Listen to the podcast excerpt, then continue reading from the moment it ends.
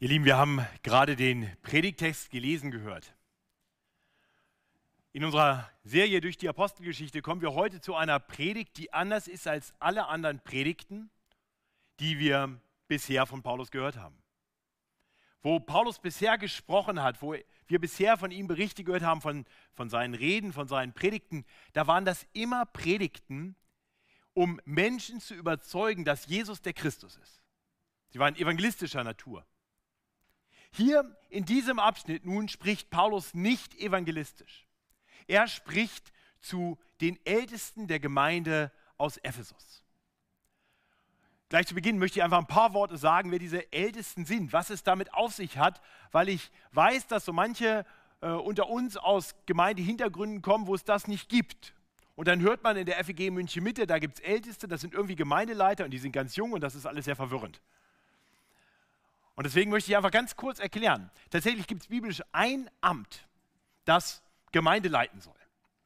Und dieses Amt wird unter anderem bezeichnet mit dem Wort Ältesten. Das ist ein möglicher Begriff dafür. Der Begriff wird tatsächlich äh, oft verwandt und hier ja auch, denn Paulus ruft die Ältesten aus der Gemeinde in Ephesus. Wir haben aber in der Predigtextlesung gerade gehört, dass er diese Ältesten dann auf einmal anspricht als Bischöfe. Ist das gleiche Amt. Die Ältesten sind Bischöfe. Und den Bischöfen sagt er dann, dass sie die Arbeit tun sollen eines Hirten. Das lateinische Wort für Hirten ist Pastor. Ist also alles das Gleiche. Älteste, Bischöfe, Pastoren. Letztendlich ein Amt, drei Begriffe. Hier in der Gemeinde nehmen wir das auch genau so ernst und haben in unserer Satzung tatsächlich beschrieben, dass es eine Gemeindeleitung gibt, die auch aus mehreren Ältesten besteht, so wie das damals auch waren, die Ältesten einer Gemeinde. Es gibt also nicht den einen Pastor, der irgendwie das Sagen hat. Nein, es gibt die Ältesten. In unserer Gemeinde gibt es im Moment noch sieben Älteste. Wir werden am Sonntag oder am Samstag zwei Älteste aus ihrem Dienst entlassen. Wir werden, so Gott will, einen neuen berufen.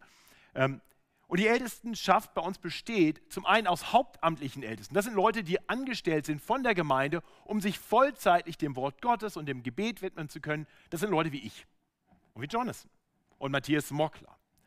Und dann haben wir andere Älteste, die einem anderen Beruf nachgehen, die aber in gleicher Weise auch Älteste sind, ehrenamtlich. Und wir zusammen bilden die Gemeindeleitung. So, also das nur als Erklärung.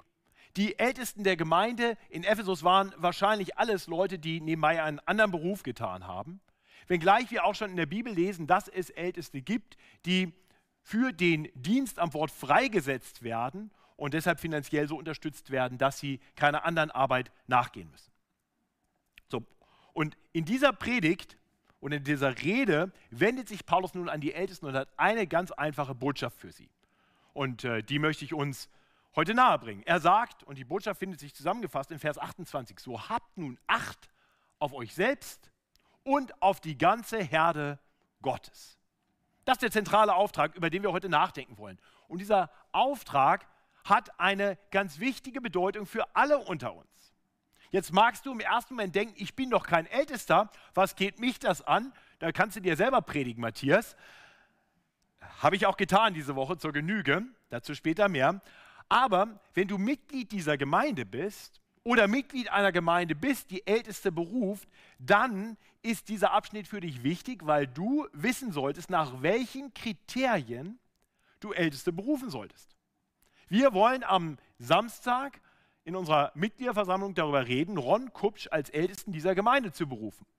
Nun kann man natürlich sagen, ich bin für Ron, weil er nett aussieht und ähm, ähm, weil er immer freundlich zu mir war oder äh, weil er schon alt genug ist oder was auch immer. Wir brauchen aber klare biblische Kriterien, um zu wissen, sollten wir den berufen, ja oder nein. Ich bin davon überzeugt, dass wir ihn berufen sollten. Aber ich möchte, dass ihr selber eine Meinung bildet, sodass ihr anerkennen könnt, ist er von Gott berufen, ist er eine gute Gabe für diese Gemeinde und wir erkennen in unserer Berufung letztendlich nur an, dass er berufen ist von Gott. Das sollte eigentlich unsere Berufung sein. Einfach nur eine Bestätigung, dass wir anerkennen, Gott hat ihn uns gegeben als Ältesten. Und weiterhin brauchen wir als Gemeinde mehr noch, weitere Älteste. Wir, wir sind weiter auf der Suche. Und vielleicht kann in dieser Predigt dir ja ein Bruder hier aus der Gemeinde vor dem inneren Auge stehen, wo du sagst, den könnte ich mir vorstellen, der lebt das. dann bitte sprich Jonathan oder mich oder den Winfried Pracht an und sag uns das, sodass wir miteinander überlegen können, ob das vielleicht ein Bruder ist, der unseren ältesten Kreis weiter verstärken könnte. Und dann schließlich sollte diese Predigt für dich auch noch aus einem ganz anderen Grund sehr relevant sein. Wenn du Christ bist, dann solltest du anerkennen, dass der Großteil der Dinge, die Paulus hier schreibt, auch dir gelten. Denn Älteste sind ja nicht irgendwie eine ganz besondere Spezie von Christen. Älteste sind eigentlich nur besonders reife Christen, daher auch das Wort Älteste. Das heißt nicht, dass sie in Jahren alt sein müssen, sondern dass sie im Glauben reif sein sollen. So, und das sollte dein Anliegen sein, wenn du hier bist und bist ein Kind Gottes, dass du reif wirst im Glauben. Also lass dich herausfordern durch diese Worte. Und ich möchte für uns beten, dass der Herr uns bereit dazu macht. Himmlischer Vater, wir wollen nun dein Wort betrachten. Und wir wollen dich bitten, dass du durch dein heiliges Wort zu uns sprichst. Hilf mir nur, das zu sagen, was du sagen willst. Hilf, dass wir unsere Herzen öffnen, sodass dein Wort tief in uns eindringen kann und das gute Werk vollrichten kann, wozu du es gesandt hast. Und so bitten wir dich, dass du nun sprichst. Wir wollen hören. Amen. Christian hat gerade schon in der Textlesung gesagt, Paulus hatte zuletzt in Troas agiert und hatte sich auf den Weg gemacht und ist an Ephesus quasi vorbeigefahren. Die, der Hintergrund dazu ist, Paulus hatte seine dritte Missionsreise eigentlich schon längst beenden wollen. Er wollte zurück nach Hause, hatte sich das vorgenommen, zurück nach Syrien zu segeln. Und dann gab es einen Mordkomplott und deswegen musste er einen großen Umweg gehen. Und statt direkt mit dem Boot von Korinth aus Richtung Syrien zu fahren, war er nochmal ganz zurückgegangen ähm, durch Mazedonien und hatte dort Gemeinden ermutigt. Und dadurch kam er nochmal in die Nähe von Ephesus. Er, er hat es aber eilig, weil er an Pfingsten zurück sein wollte in Jerusalem zu diesem großen Feiertag. Und deswegen ging er jetzt nicht nochmal nach Ephesus, aber er hatte eine ganz besondere Beziehung zu dieser Gemeinde. Und deswegen ließ er sich nicht nehmen, die Ältesten in die Hafenstadt Milet zu rufen, um dort noch einmal sich an sie zu wenden, sie nochmal zuzurüsten, damit sie auf diese Gemeinde, die ihm so besonders am Herzen lag, in guter Weise Acht haben konnten. Paulus war in keiner Gemeinde länger als in Ephesus. Ich weiß nicht, ob euch das klar ist. Paulus ist normalerweise von Stadt zu Stadt gezogen und hat gepredigt und oft sind dann in Gemeinden entstanden und dann ist er aber weitergegangen.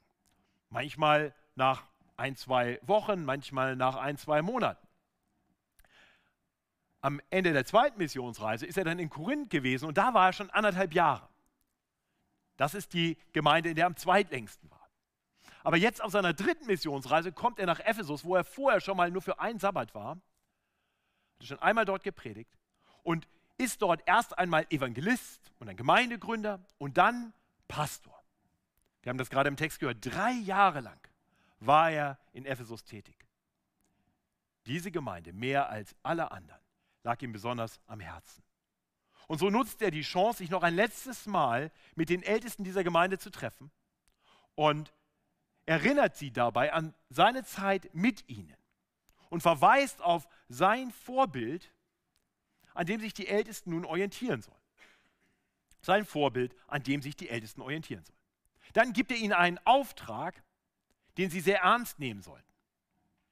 Und dann betet er für sie und verweist auf einen Beistand, auf den sie sich verlassen dürfen. Das sind die drei Punkte dieser Predigt. Sein Vorbild, sein Auftrag und der Beistand. Und wir wollen uns diese Punkte nacheinander anschauen. Ihr habt ein Gottesdienstblatt hoffentlich erhalten und wenn ihr das aufschlagt, seht ihr neben dem Predigtext eigentlich nur Punkt 1. Äh, aber auf der Rückseite noch ganz klein Punkt 2 und 3. Äh, wenn euch das ein bisschen irritiert, ähm, dann lasst euch sagen, mein erster Punkt ist entsprechend lang. Das passt ganz gut von der Aufteilung her. Also wenn ich nach einer halben Stunde immer noch bei Punkt 1 bin, werdet nicht nervös. Ihr werdet pünktlich zum Morgen wieder zu Hause sein. Spaß beiseite. Der erste Punkt ist deutlich länger als die anderen beiden, nur dass ihr das von vornherein wisst. Also ein Vorbild, an dem wir uns orientieren sollen. Paulus verweist auf sein eigenes Leben und auf seine Lehre. Konkret nennt er zuerst einmal vier Aspekte eines vorbildlichen Lebens. Ja, wenn wir uns den Anfang ähm, seiner Rede und das Ende seiner Rede anschauen, dann wird das sehr deutlich. Beginnt, die Rede beginnt damit, dass er sagt, ihr wisst, wie ich mich vom ersten Tag an, als ich in die Provinz Asien gekommen bin, die ganze Zeit bei euch verhalten habe. Wie ich dem Herrn gedient habe, in aller Demut und mit Tränen und unter Anfechtungen, die mir durch die Nachstellung der Juden widerfahren sind. Und dann endet er die Predigt in Versen 33 bis 35 mit den Worten, ich habe von niemandem Silber oder Gold oder Kleidung begehrt. Denn ihr wisst selber, dass mir diese Hände zum Unterhalt gedient haben für mich und die, die mit mir gewesen sind. Ich habe euch in allem gezeigt, dass man so arbeiten und sich der Schwachen annehmen muss im Gedenken an das Wort des Herrn Jesus, der selbst gesagt hat, geben ist seliger als nehmen. Also das Erste, was wir sehen, ist, dass Paulus sehr dienstbereit war. Er diente dem Herrn, wie es hier in Vers 19 heißt. Und er tat das, indem er den Menschen diente, der Gemeinde diente. Er war für sie da. Er diente den Christen in Demut, in aufopferungsvoller Liebe und mit großer Ausdauer. Und das sind die nächsten Aspekte, die wir bedenken wollen. Er hat in aller Demut gedient, wie es hier auch in Vers 19 heißt. Das mag für uns erst einmal seltsam klingen. Wir haben vielleicht manchmal unter Demut so eine Kategorie im Kopf, wo wir sagen, also demütig ist der, der eigentlich sich immer im Hintergrund hält, der eher ruhig ist, der sich so ein bisschen wegduckt. Habt ihr vielleicht schon mal so über Demut nachgedacht? Und Paulus ist das ja nun gar nicht. Paulus sagt, nehmt euch ein Vorbild an mir. Seht auf mich und macht's auch so. Da denken wir, das ist doch nicht demütig. Oder vielleicht doch. Denn biblische Demut hat nichts damit zu tun, dass man sich wegduckt, dass man nicht präsent ist. Wer war der Demütigste, der je hier auf Erden gelebt hat? Jesus. Und, und hat Jesus sich weggeduckt? Hat der sich immer im Hintergrund gehalten? Nein. Jesus stand im Zentrum. Jesus war da, wo er war, immer im Zentrum der Dinge. Er hat geredet, er hat erwartet, dass die Menschen ihm zuhören. Er hat große Wunder getan, um zu erweisen, wer er wirklich ist. Und doch war er dabei demütig. Und das gleiche gilt für Paulus. Paulus kam in die Gemeinden, das müsst ihr euch mal vorstellen, er kam in die Synagogen und das Erste, was er getan hat wahrscheinlich, war zum Synagogenvorsteher zu gehen und zu sagen, hallo, ich bin Paulus aus Tarsus und ich würde gerne hier predigen. Wann, wann wäre es denn soweit? Stellt euch das mal, also wenn das hier einer machen könnte, würde ich sagen, was bist denn du für ein stolzes Huhn? Ja? Oder Hahn wahrscheinlich eher. Das, das gibt es ja gar nicht. Du setzt dich mal brav, hier haben wir irgendwo einen Platz, ich setze dich mal hin, halt die Klappe und hör zu. Und Paulus vorneweg stellt sich hin und predigt und sagt, ich habe euch gedient in aller Demut. Nun, die Demut erweist sich darin, dass Paulus weiß, Gott hat ihn gesandt und er übt sein Amt aus, das er von Gott bekommen hat, aber er tut es nicht, um ganz stolz alle Aufmerksamkeit auf sich zu ziehen und sagen, schaut, wie toll ich bin, ich bin Paulus. Autogrammstunde gibt es nach der Predigt. So war er nicht, sondern Paulus hat in aller Demut gedient, indem er immer verwiesen hat auf Jesus. Er hat offen eingestanden, ich bin der Größte unter allen Sündern. Aber Jesus, er hat immer andere im Blick gehabt sich für andere hingegeben. Das ist die Demut, nach der wir streben sollten. Und er hat das getan in großer Liebe. Das ist das nächste, was wir hier sehen. Paulus war demütig und er war liebend oder liebevoll. Wir sehen, wie sehr er die Christen in Ephesus geliebt hat. Er schreibt zweimal, dass er in, in Tränen war, weil er sich so hingegeben hat für die Menschen. Vers 19, Vers 31 dann nochmal. Also Paulus liebte seinen Herrn und er liebte die Menschen, die Gott ihm anvertraut hatte. Und wir sehen schließlich, dass er bereit war, gerade in seiner hingebungsvollen Liebe auch Widerstand und Leid zu ertragen. So bezeugt er in Vers 19, dass er dem Herrn gedient hat in aller Demut und mit Tränen und unter Anfechtungen, die mir durch die Nachstellung der Juden widerfahren sind. Also auf, auf Paulus war Verlass. Paulus war kein Leiter, der toll dahergeredet hat und wenn es da Widerstand gab, dann war der Schwupp weg. So war er nicht. Er hat seinen Mann gestanden, er hat Widerstand ausgehalten, er ist in die offene Diskussion gegangen mit denen, die ihn angegriffen haben. Ja, ab und zu musste er fliehen, als der, wenn der Widerstand zu stark wurde. Meist wurde er dazu ermutigt, denn jetzt, jetzt lieber gehen, die wollen dir einen Kragen. Aber immer wieder war er auch bereit, sich einsperren und schlagen zu lassen, um des Evangeliums willen und um der Gemeinde willen. Und selbst da, wo er fliehen musste, kehrte er immer zurück. Wenn wir abhauen, wenn wir uns aus dem Reis machen, dann, dann sagen wir, da gehe ich aber nicht mehr hin. Paulus hat jede Gemeinde, aus der geflohen ist, später wieder besucht. Weil er die Menschen liebte und weil er beharrlich das Evangelium gepredigt hat und bereit war dafür auch viel Leid zu ertragen.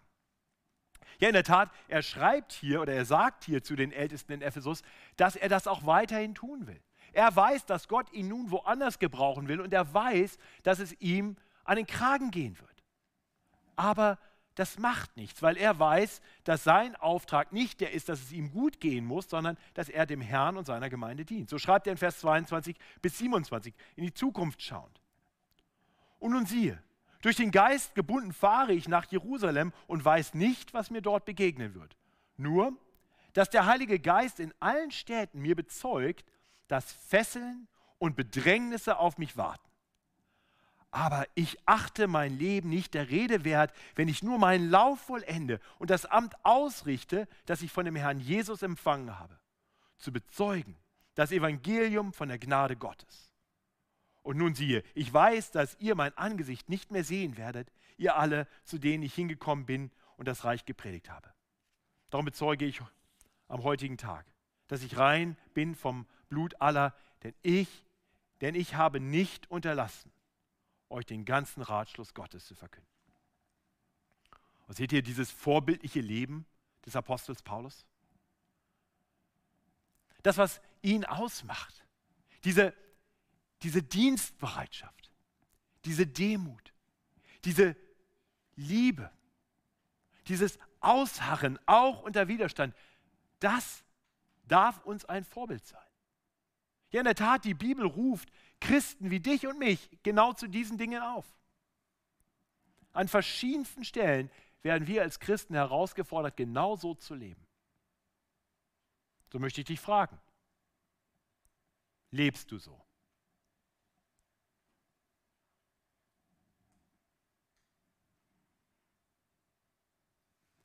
Wäre es gut für die Gemeinde, wenn die anderen deinem Beispiel darin folgen würden?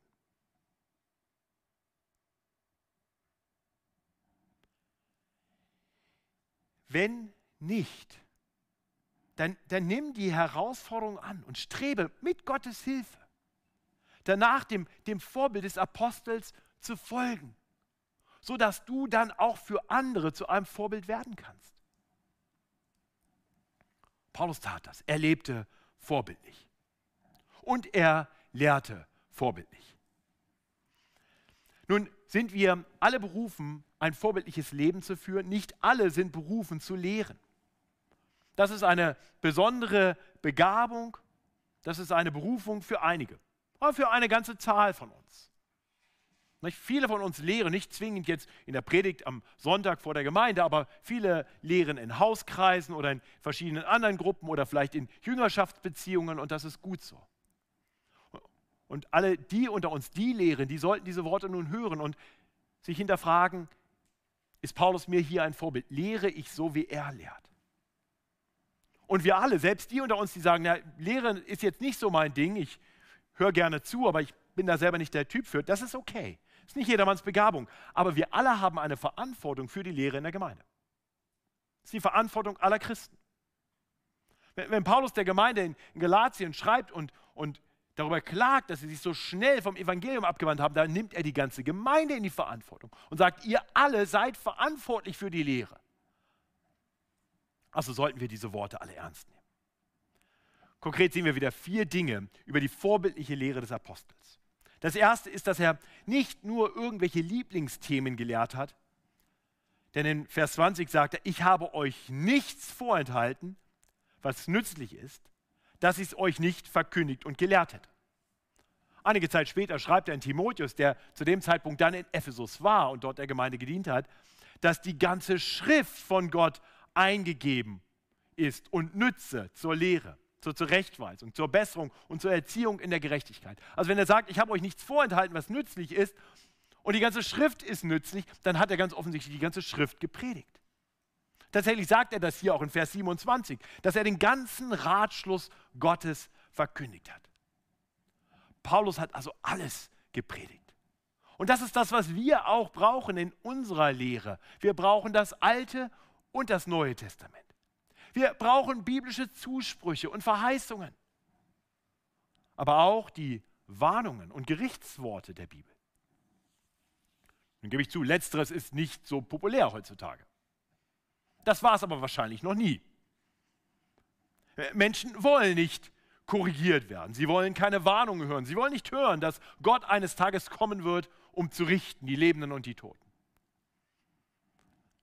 Aber weil es so ist, ist es gut und richtig, dass Menschen das auch gesagt bekommen. Das ist Ausdruck der großen Liebe Gottes, dass er uns eben auch Warnungen und Gerichtsworte gibt. Und wir tun gut daran, das dann auch weiterzugeben. Wir sollten also darauf Acht haben, dass in unserer Gemeinde alles gelehrt wird, der ganze Ratschluss Gottes. Das ist das Erste. Das Zweite ist, dass Paulus uns vorlebt, dass Lehre nicht nur am Sonntag in einem Gemeindegottesdienst stattfinden soll. Nein, in Vers 20 betont Paulus, dass er sowohl öffentlich und auch in den Häusern gelehrt hat. Und in Vers 31 ergänzt er, dass er drei Jahre lang Tag und Nacht nicht abgelassen hat, einen jeden unter Tränen zu ermahnen. Das heißt, Paulus lehrte überall und zu aller Zeit. Nun, nun, ist es so, dass Menschen nicht unbedingt gerne belehrt werden. Das können uns Schulkinder sicherlich sagen, vielleicht auch die Studenten unter uns. Ich, ich weiß nicht, wie das bei euch ist, ob ihr sagt, ja, Semesterferien vorbei, endlich wieder lernen. Oder ob es eher andersrum aussieht. Ich weiß, wie es bei mir zu Hause ist mit meinen Töchtern. Und ganz ehrlich, ich weiß, dass es auch bei denen, die keine Schüler und Studenten mehr sind, nicht anders ist. Wir, wir wollen nicht unbedingt belehrt werden. Und das ist auch der Grund, warum, glaube ich, Lehre immer unter Druck gerät in Gemeinden. Schaut euch mal um. Historisch, ob die Predigtlängen länger geworden sind oder kürzer. Predigten kommen unter Druck. Weil, weil die Menschen wollen nicht belehrt werden. Die sagen, ach, ich brauche am Sonntag brauche ich nicht so viel Belehrung. Ich brauche einfach ein bisschen was für meine Emotionen, ein paar schöne Lieder, ein paar erbauliche Worte, ein bisschen Gemeinschaft, ein bisschen Kaffee trinken, danach noch ein Bier im Sinans, wenn Corona vorbei ist. Das reicht. Aber aber Paulus hat offensichtlich anders gelebt, anders gelehrt. Tag und Nacht. Letzte Woche haben wir von einem armen Jüdikus gehört, der aus dem Fenster gefallen ist, weil Paulus die ganze Nacht durchgepredigt hat. Und ich, ich verstehe, dass für manche 45 Minuten Predigt sehr lang sind. Es ist anstrengend, ist 45 Minuten zuzuhören. Aber ich bin davon überzeugt, dass das keine Überforderung sein sollte für uns. Also jeder Erstklässler schafft es viermal 45 Minuten Lehre auszuhalten. Fünf Tage die Woche. Das sollten wir doch auch hinkriegen, oder? 45 Minuten, nur einmal. Also für mich ist es schon das dritte Mal heute, aber für euch einmal. Und, und manchmal ist es schwer für Leute, lange konzentriert zu bleiben, weil wir tatsächlich durch Medienkonsum und so weiter es, es uns immer schwerer fällt, gut zuzuhören. Und dann gibt es hilfreiche Dinge, die man tun kann. Zum Beispiel haben wir dieses Gottesdienstblatt bewusst so gedruckt, dass es eigentlich Papierverschwendung ist. Ganz viel weiße Stellen hier, gar nicht so richtig vollgedruckt. Das ist für euren Kugelschreiber gedacht. Und dann kann man aktiv zuhören und dann bleibt man mehr dran. Und ich sehe einige unserer reiferen Brüder, Ali da hinten und Stefan mit dem Stift in der Hand, die schon dabei sind, mitschreiben. Das machen nicht nur die Anfänger, das machen gerade die, die schon ein bisschen weiter im Glauben sind, weil die wissen, so kann ich besser lernen, so kann ich besser zuhören. Das ist nicht jedermanns Sache, aber ich möchte euch ermutigen, wenn es euch schwerfällt, hier 45 Minuten Predigt zu hören, ich warne euch schon mal vor, so lange wird es heute, dann ist Mitschreiben manchmal hilfreich. Also Paulus war darauf bedacht, dass die Menschen Gottes Wort kennenlernen, immer besser kennenlernen. Tag und Nacht hat er gelehrt, in den Versammlungen und in den Häusern. Und wir tun gut daran, uns daran ein Beispiel zu nehmen sowohl im Lehren wie auch im Lernen. Das Dritte, was wir dann sehen, ist, dass Paulus alle gelehrt hat. Er hat die, die schon Christen waren, gelehrt und die, die es noch nicht waren. Er hat Juden und Griechen oder Heiden gelehrt. Er war auf alle Menschen bedacht. Ne, Vers 21 macht das deutlich. Sein evangelistisches Wirken war ausgerichtet sowohl auf die Juden wie auch auf die Nichtjuden, die hier konkret Griechen genannt werden. Ja, ich habe Juden und Griechen bezeugt, die Umkehr zu Gott und den Glauben an unseren Herrn Jesus. Und Vers 31 sagt er dann, dass er äh, wirklich alle gelehrt hat, zu allen geredet hat. Hier vielleicht nur eine ganz kurze Anwendung an die unter uns, die in der Situation sind, dass ihr Gottes Wort lehrt. Vielleicht gerade die unter uns, die, die predigen oder anstreben, mal zu predigen. Bedenkt das in euren Anwendungen, wenn ihr Gottes Wort weitersagt. Dass die Zuhörer nicht alle genauso sind wie ihr. Dass eure Anwendungen nicht immer die Anwendungen sind für, in meinem Fall, mittelalte Familienväter. Oder in Jonathan's Fall, junge, frisch Verheiratete Nein, denkt an die ganze Breite der Gemeinde, an die Vielfalt, die wir vorfinden, sodass Verheiratete und Singles, Kinder, Jugendliche, Erwachsene, Senioren, Leute aus verschiedensten Bildungshintergründen sich wiederfinden, angesprochen werden. Und wenn wir so alle lehren, dann dann ist auch klar, dass nicht immer alles, was gesagt wird, ganz konkret für mich ist. Aber dann freue ich mich, weil ich weiß, hier predigt einer, der die ganze Breite im Blick hat. Und wenn er einfache Dinge erklärt, vielleicht das Evangelium ausführlich erklärt, dann freue ich mich, weil ich weiß, hier dürfen auch Nicht-Christen hinkommen und das Evangelium verstehen. Und wenn dann ganz komplexe Dinge erklärt werden, die mich theologisch gerade für einen Moment überfordern, dann freue ich mich als junger Christ, weil ich weiß, dass ich auch in 20 Jahren in dieser Gemeinde noch was lernen kann. Paulus hat das im Blick. Er predigt in unterschiedlicher Weise so, dass alle letztendlich davon profitieren können. Und bei allem Lehren aller Dinge, an allen Orten und zu allen Zeiten und zu allen Menschen, verliert Paulus eines nie aus dem Blick. Er hat immer das Allerwichtigste gelehrt. Er hat bezeugt, wie wir das gerade gelesen haben, die Umkehr zu Gott und den Glauben an unseren Herrn Jesus wie es in Vers 21 heißt, oder dann Vers 24, das Evangelium von der Gnade Gottes. Das ist die Botschaft, die wir immer wieder hören müssen. Wenn du heute hier bist und vielleicht schon eine ganze Zeit dich für den christlichen Glauben interessierst, vielleicht auch schon länger in, in Gottesdienste gehst, aber noch nicht ganz angekommen bist, noch nicht wirklich sagen kannst, Jesus Christus ist mein persönlicher Retter und Herr. Ich lebe in einer persönlichen Beziehung mit ihm dann ist das die Botschaft, die du heute Abend hören musst. Alles andere ist für dich erst einmal noch gar nicht so relevant. Das ist entscheidend. Das ist das Allerwichtigste. Nämlich, dass, dass Jesus Christus zu uns Menschen gekommen ist. Gott selbst ist zu uns Menschen gekommen und ruft uns zur Umkehr, wie es hier heißt. Eine Umkehr zu Gott. Er ruft uns heraus aus unseren eigenen Wegen, die keine guten Wege sind. Und ruft uns dazu auf, ihm nachzufolgen. Nicht, wenn, wenn wir gerade über das Vorbild des Apostels nachgedacht haben, dann gehe ich mal davon aus, dass keiner von uns gesagt hat, jo, Checkmark, passt alles bei mir. Gottes Wort zeigt uns auf, dass, dass wir noch einen weiten Weg zu gehen haben, dass wir oft noch auf falschen Wegen unterwegs sind. Deswegen ruft uns Gottes Wort zur Umkehr. Einer Umkehr hin zu Gott. Einer Umkehr Jesus hinterher. Jesus ist das perfekte Vorbild, dem es nachzueifern gilt. Paulus hat selbst im ersten Korintherbrief, Kapitel 11, Vers 1, gesagt, dass, dass die Christen dort seinem Vorbild folgen sollen, so wie er dem Vorbild Jesu Christi folgt. Jesus ist das ultimative Vorbild, dem wir nacheifern sollen. Und manchmal ist es dann hilfreich, wenn wir Menschen in der Gemeinde haben, Menschen, wie Paulus es für die Ältesten in Ephesus waren und hoffentlich wie das andere hier in der Gemeinde sind, die uns ein bisschen helfen können, Jesus nachzufolgen, weil, weil sie Jesus schon ein bisschen besser nachfolgen und wir ihnen nachfolgen können und sie führen uns mit ihrem Vorbild Jesus hin, zu Jesus hin. Das sollte unser Bestreben sein, dass wir andere dahin führen. Und das sollte dein Bestreben sein, wenn Jesus noch nicht dein Herr ist, dass du ihn immer mehr als deinen Herrn kennenlernst, ihm immer mehr nachfolgst. Und doch reicht das allein nicht aus. Du brauchst mehr als nur ein Vorbild. Wir alle brauchen mehr als nur ein Vorbild, weil, weil wir letztendlich schon so viel falsch gemacht haben und noch so viel falsch machen werden in unserem Leben, dass wir vor einem heiligen und gerechten Gott nicht bestehen können.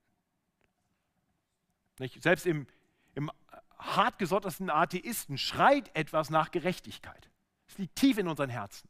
Wenn wir großes Unrecht sehen, dann schreit etwas in uns, sagt, das kann doch nicht so sein. Das ist genau richtig, weil Gott das in uns angelegt hat. Und Gott wird gerecht richten. Das ist gut. Und doch ein Problem für uns alle, denn keiner von uns lebt so gerecht, dass wir im Gericht Gottes bestehen können. Und deswegen hat Gott etwas Wunderbares getan. Wir haben in Vers, 24, Vers 28 davon gehört. Er hat seinen lieben Sohn in diese Welt gesandt, damit er sein Blut für uns vergießt. Wir sind erkauft durch das Blut seines lieben Sohnes. Das heißt, jeder, der sich Jesus zuwendet, jeder, der seine Schuld im Glauben Jesus bekennt, der im Gebet zu Jesus kommt und sagt, sei du der Herr meines Lebens und vergib mir meine Schuld, du bringst ihm deine Schuld, dann darfst du wissen, Jesus nimmt deinen Schuldschein, er sammelt all die Schuldscheine ein und er zahlt sie. Die ultimative Schuld bezahlt, als er am Kreuz von Golgatha gestorben ist, als sein Blut für uns vergossen wurde. Und so können wir vor Gott bestehen. Das ist die frohe Botschaft. Auf Griechisch Evangelion. Das ist die frohe Botschaft, die Paulus immer und immer und immer wieder gepredigt hat.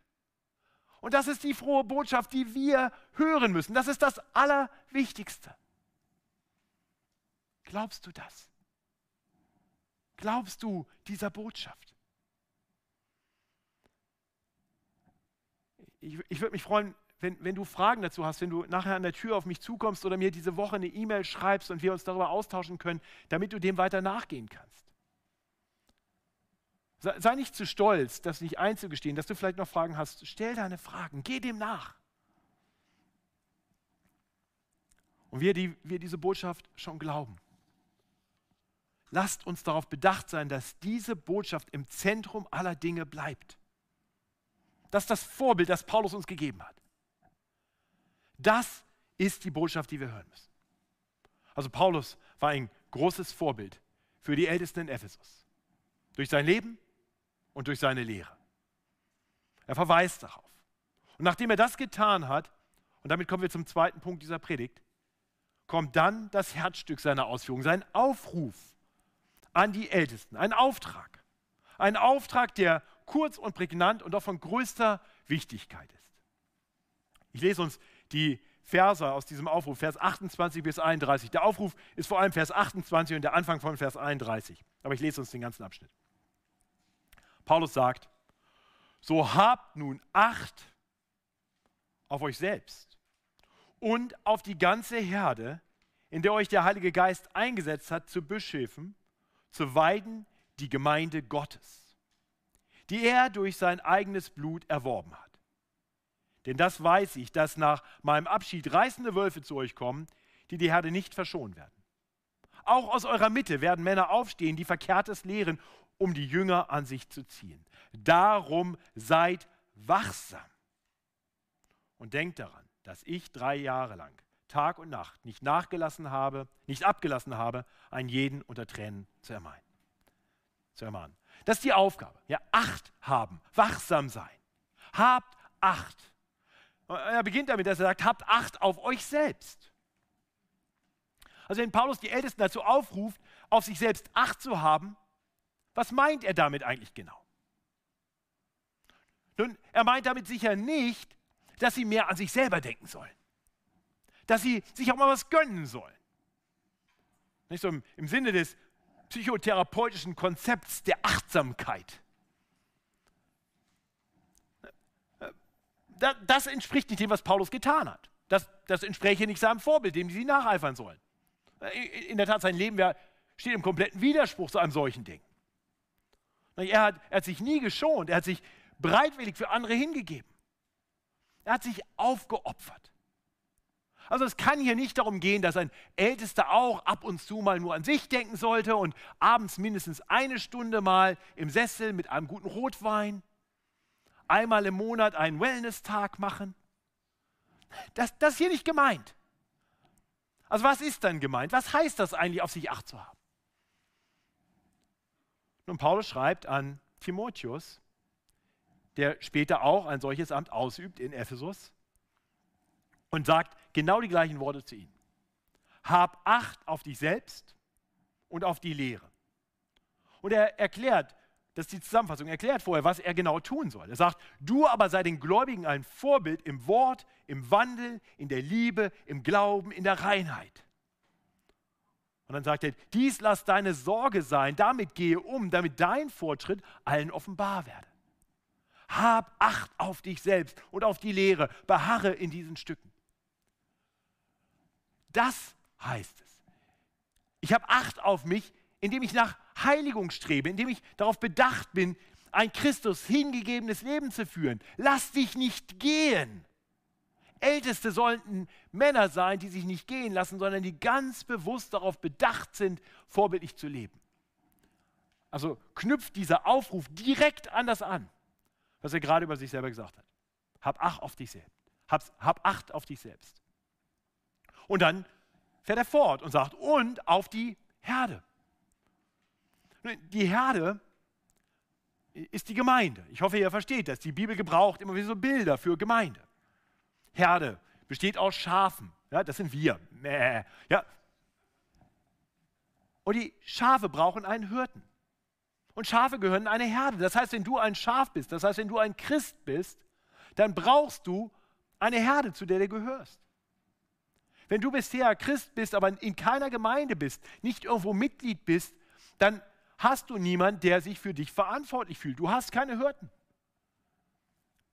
Ja, ich, ich kann euch zu euch allen predigen, aber wirklich Acht haben kann ich nur auf die, die ich kenne, die mir gesagt haben, Matthias, sei du bitte mein Hirte. Ich weiß, dass äh, immer wieder auch äh, Geschwister in die Gemeinde kommen, hier und sonntags im Gottesdienst sitzen, die aber eigentlich zu einer anderen Gemeinde gehören. Und da sage ich, es ist schön, dass ihr hier seid, ihr seid herzlich willkommen. Ich hoffe, ihr profitiert von dieser Gemeinde, aber äh, nehmt es nicht persönlich. Ich fühle mich nicht für euch verantwortlich. Ihr habt andere Hürden, die sind für euch verantwortlich. Und äh, in das Geschäft kann ich mich gar nicht einmischen. Und ich kenne euch oft auch gar nicht. Wenn ihr sagt, doch, das ist aber meine Gemeinde, du sollst mein Hirte sein, ja, dann werd Mitglied. Dann sag uns das und das tun wir durch Mitgliedschaft. Dann sagst du, ich bin Teil dieser Herde, ich fühle mich hier eingegliedert und dann wollen wir auch für dich verantwortlich sein. Denn nur so können Älteste das tun, wozu Paulus sie aufruft. Hab Acht auf die Herde. Und dann kommt dieses interessante Wort bei der Wiederholung, wo er sagt, auf die Herde Gottes. Und das ist auch wichtig für jeden Ältesten. Das ist nicht die Herde vom Jonathan oder vom Matthias oder vom Winfried. Wir sind eingesetzt von Gott, um seine Herde zu behüten. Und ihr Lieben, das ist für uns eine ganz hohe Berufung. Denn wir werden Rechenschaft ablegen müssen vor Gott für das, was wir hier tun.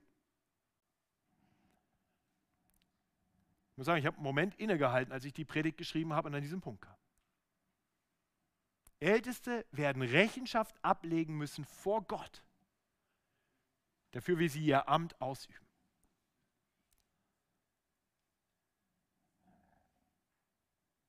Und dieses Amt ist kein leichtes. Die Gemeinde wird unterschiedliche Wünsche und Anliegen haben und es wird immer mal wieder vorkommen, dass die Herde sagt, oh, lass mal da lang gehen. Und dann stehst du als Hirte da und siehst, dass da hinten vergiftetes Wasser ist und die Herde marschiert in die Richtung und du kannst der Herde nicht gefallen, weil du dem Herrn zu gefallen hast und du musst dich in den Weg stellen und sagen, nein, hier nicht lang. Das macht keinen Spaß. Und die Herde blökt nicht alle an. Das ist deine Verantwortung als Ältester. Acht zu haben. Das umso mehr, weil Gemeinde immer bedroht ist. Das macht Paulus hier ganz deutlich. Er sagt, die Gemeinde ist ständig bedroht. Es gibt einen Widersacher, der hat nichts anderes im Sinn, als Gemeinden kaputt zu machen. Da, wo Gemeinden unter treu unter Gottes Wort sind, da, wo Christen im Glauben wachsen und Jesus verherrlichen mit ihrem Leben, da hat der Teufel einen solchen Hals. Er hasst nichts mehr als Gott hingegebene Gemeinden. Und er wird alles tun, um diese Gemeinden von Gott wegzubringen. An Angriffe von draußen, Vers 29. Denn das weiß ich, sagt Paulus, dass nach meinem Abschied reißende Wölfe zu euch kommen, die die Herde nicht verschonen werden. Paulus wusste das nicht, weil er irgendwie schon so einen Pakt Wölfe gesehen hat, das auf dem Weg war nach Ephesus. Der wusste das, weil er den Teufel kennt. Und er weiß, der Teufel kämpft um die Gemeinde. Der Teufel kämpft um diese Gemeinde. Das Pack Wölfe steht draußen vor der Tür. In vielen Ländern, in vielen, zu vielen Zeiten der Kirchengeschichte waren diese Wölfe ganz konkret Christenverfolgung. Menschen, die ganz aggressiv gegen Christen vorgegangen sind. Nun, Gott hat uns verschont davon hier in Deutschland zu dieser Zeit. Aber glaubt nicht, dass der Teufel deshalb sagt, na dann gehe ich woanders hin. Der findet andere Wege, um uns anzugreifen. Und, und wenn es nicht die aktive Christenverfolgung ist, dann ist es vielleicht das Zumüllen mit Wohlstand und allen möglichen anderen Angeboten. Könnte es sein, dass Netflix eine Erfindung vom Satan ist? Naja, nicht wirklich. Aber ihr wisst, was ich meine. Uns zumüllen, dass wir möglichst viel, ja, wir, wir können drei Stunden Netflix sehen und danach schaffen wir keine 30 Minuten Predigt mehr. Wir sind zugemüllt und wir haben so viel Wohlstand, wir haben alles, dass wir Gott gar nicht mehr brauchen. Außer wenn da mal Corona kommt. Ihr, ihr wisst, was ich meine, oder? Und Älteste sind berufen, da Acht zu haben gegen den Feind, uns zu sensibilisieren für die Gefahren. Und dann fährt Paulus fort und sagt, die Bedrohung ist nicht nur von draußen. Auch aus eurer Mitte werden Männer aufstehen, die Verkehrtes lehren, um die Jünger an sich zu ziehen. Nun, woher weiß Paulus das? Hat er vielleicht schon ein paar gesehen? Nein, wenn er gewusst hätte, wer das ist, dann hätte er sie namentlich erwähnt. Das macht er nämlich in manchen Briefen, wo er sagt, der und der, passt auf. Nein, Paulus weiß, das ist einfach immer wieder so. Es wird Leute geben in unserer Mitte, die aufstehen werden und das ist einfach ein, ein Umstand, da müssen wir mit rechnen. So, und wir als Älteste sind jetzt berufen, Acht zu haben auf die Herde. Nun, wie können wir, wie können wir die Herde davor schützen, dass Männer aufstehen, die Verkehrtes lehren und, und andere von ihnen weggezogen werden? Nun, indem wir euch so viel gutes Futter geben, dass ihr euch nicht mehr verwirren lasst. Nur wenn ihr gut zugerüstet seid, wenn ihr eure Bibeln wirklich gut kennt, nicht nur so ein paar Abreißverse vom Kalender. Nur wenn ihr eure Bibeln wirklich gut kennt, dann wird im Hauskreis keiner mehr großen Blödsinn erzählen können. Dann werdet ihr sofort sagen, halt, das kann nicht sein. Klingt zwar gerade plausibel oder mit dem einen Vers scheinst du es belegt zu haben, aber das kann nicht sein. Aber das wünsche ich mir. Und ich bin dankbar, dass ich das hier bei vielen erlebe. Das, wo ich mich mal verspreche in der Predigt oder mal nicht sorgfältig studiert habe, gleich an der Tür zwei oder drei Leute auf mich zukommen und mir sagen, das war aber doch nicht richtig. Preist den Herrn für Geschwister, die so wachsam sind. Das ist eure Verantwortung und das ist unsere Verantwortung. Acht zu haben auf die Lehre. Und das ist der Hauptangriffspunkt des Satans. Das ist der dritte Aspekt. Habt Acht auf euch selbst, habt Acht auf die Herde, habt Acht auf die Lehre. So, das heißt, wenn jetzt für uns die Zeit gekommen ist, Älteste zu berufen, dann kann man natürlich nach allen möglichen Kriterien sich umschauen. Wie lang war der schon in der Gemeinde oder was für ein IQ hat der oder wie sieht der aus oder wie ist der politisch orientiert? Alles interessante Fragen. Aber, aber letztendlich gibt es zwei Dinge, die von größter Bedeutung sind. Erstens, hat die Person einen vorbildlichen Lebenswandel? Ist das jemand, dem wir nachfolgen können und damit Jesus ähnlicher werden? Und zum Zweiten, ist das eine Person, die zugerüstet ist in der Schrift, die die Bibel wirklich gut kennt? Jemand, der theologisch stark ist, sodass er selber nicht verführt wird, denn das wäre ein Desaster, wenn die Lehrer, wenn die Leiter in der Gemeinde anfangen, Falsches zu lehren, weil sie selber verführt wurden. Das heißt, es muss jemand sein, der theologisch stark ist und es muss jemand sein, der damit in der Lage ist, auch andere zu lehren und so schützen zu können vor falscher Lehre. Das sind die Männer, die wir brauchen. Und ich glaube, uns allen wird klar, das sind ganz schöne Anforderungen, oder? Das fordert wirklich heraus. Ganz ehrlich, als ich die Predigt geschrieben habe, da dachte ich, okay, wenn ich fertig bin mit der Predigt, dann wird die Gemeinde sagen, Matthias, wann kündigst du eigentlich? Aber eins ist klar, wenn, wenn ich mir das Vorbild des Apostels Paulus anschaue, wie er der Gemeinde gedient hat, wie demütig und hingebungsvoll und ausharrend, dann schaue ich mich selber an. Ja, ihr habt was Besseres verdient. Und wenn ich sehe, wie Paulus gelehrt hat, Tag und Nacht, wie er im Wort war,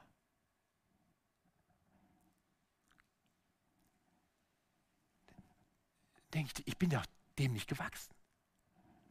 Und ich weiß nicht, wie es dir geht, Jonathan, oder dir, Winfried. Ich weiß nicht, ob hier jemand sitzt, der sagt, oh, ich glaube, ich wäre dann jetzt hier geeigneter Ältester demnächst. Ganz ehrlich, ich, ich glaube, dieser Text darf uns verblassen lassen. Aber der Text ist noch nicht zu Ende bedacht. Das, was mir Mut gemacht hat diese Woche, was mich wirklich getröstet hat diese Woche, war der dritte Punkt, mit dem ich diese Predigt beenden möchte. Paulus verweist diese Ältesten in Ephesus, die wahrscheinlich dort auch gestanden haben und gesagt haben, wir haben Paulus, wir haben Paulus erlebt, wir wissen, und das schaffen wir niemals. Wir packen ein, wir, wir gehen gar nicht mehr zurück nach Ephesus. Wir bleiben hier in Milet, gliedern uns irgendwo ein, wo andere Christen sind, dann sollen andere Älteste sein. Und Paulus spricht ihnen etwas zu. Vers 32. Und nun befehle ich euch Gott und dem Wort seiner Gnade der da mächtig ist, euch zu erbauen und euch das Erbe zu geben mit allen, die geheiligt sind. Und dann am Ende geht er mit ihnen auf die Knie und betet für sie. Das, das allein gibt mir den Mut, morgen aufzustehen und weiter Ältester zu sein in dieser Gemeinde. Und das allein darf, darf auch euch dazu bringen zu überlegen, vielleicht, vielleicht kann der Herr auch mich eines Tages gebrauchen als Ältesten in einer Gemeinde. Das macht uns bereit zu sagen, auch ich möchte mehr und mehr vorbildlich leben und vielleicht auch so lehren. Weil es der Herr ist, der uns zurüstet und der uns mit seiner Gnade zur Seite steht. Es ist der Herr, der sich um seine Gemeinde kümmert. Er ist der Erzhirte, der selbst über die Hürden wacht. Er ist der Allmächtige, der uns bewahrt und sicher ans Ziel bringt. Der Herr baut seine Gemeinde. Und der Teufel kann ihm letztendlich nicht das Wasser reichen und ihn nicht daran hindern. Und dieser gute Herr gibt uns nun durch sein Wort den Auftrag, Acht zu haben. Auf uns selbst und aufeinander. Und dieser gute Herr gibt seiner Gemeinde Älteste, die er dann dazu gebrauchen will, auf seine Gemeinde Acht zu haben. Und so möchte ich beten, dass der Herr das auch in dieser Gemeinde weiter tun möge. Himmlischer Vater, wir danken dir für dein heiliges Wort. Wir danken dir für die große Herausforderung deines Wortes. Ja, das ist kein Wort, das uns wie Balsam runtergeht. Das ist ein Wort, das uns herausfordert. Aber du bist ein Gott, der uns liebt und deswegen gibst du uns solche Worte. Herr, und ich bete für jeden unter uns, dass keiner unter uns jetzt nach Hause geht und sagt, ach, ich muss kein Vorbild für andere sein, sondern dass wir alle mehr danach streben, dass wir vielleicht einem Bruder, einer Schwester in der Gemeinde helfen können durch unser Vorbild. Herr, und ich bete für die Lehre in unserer Gemeinde, dass du uns davor bewahrst, falscher Lehre Raum zu geben ich bete, dass du uns als Gemeinde immer fester machst in dir. Dass du uns bereit machst, uns lehren zu lassen aus deinem Wort. Und danke, dass du uns so viel zu sagen hast in deinem heiligen Wort. Herr, so bau du deine Gemeinde weiter. Und schenk uns auch in den kommenden Jahren Männer, die dieser Gemeinde gut vorstehen können.